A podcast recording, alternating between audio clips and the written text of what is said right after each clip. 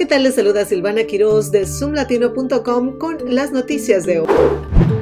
El proyecto del metro de la línea morada que se extiende por los condados de Montgomery y Prince George está afectando a algunos negocios de la zona, según propietarios y gerentes. Muchos negocios en el área de University Boulevard y Briggs Road en Langley Park dicen que están recibiendo menos clientes debido al tráfico de construcción y porque ahora es mucho más difícil para las personas ver sus tiendas desde la carretera.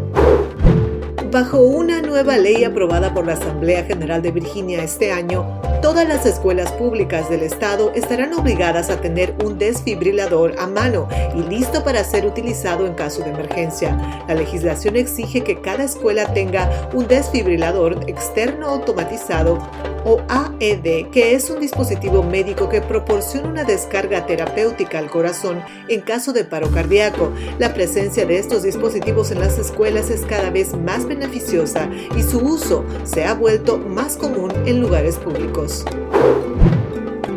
La Oficina de Inmigración y Control de Aduanas, ICE, ha lanzado una nueva herramienta en línea llamada Cash Electronic Bond Online para ayudar a los extranjeros detenidos en proceso de deportación a solicitar y pagar las fianzas de inmigración de manera más conveniente, rápida y económica.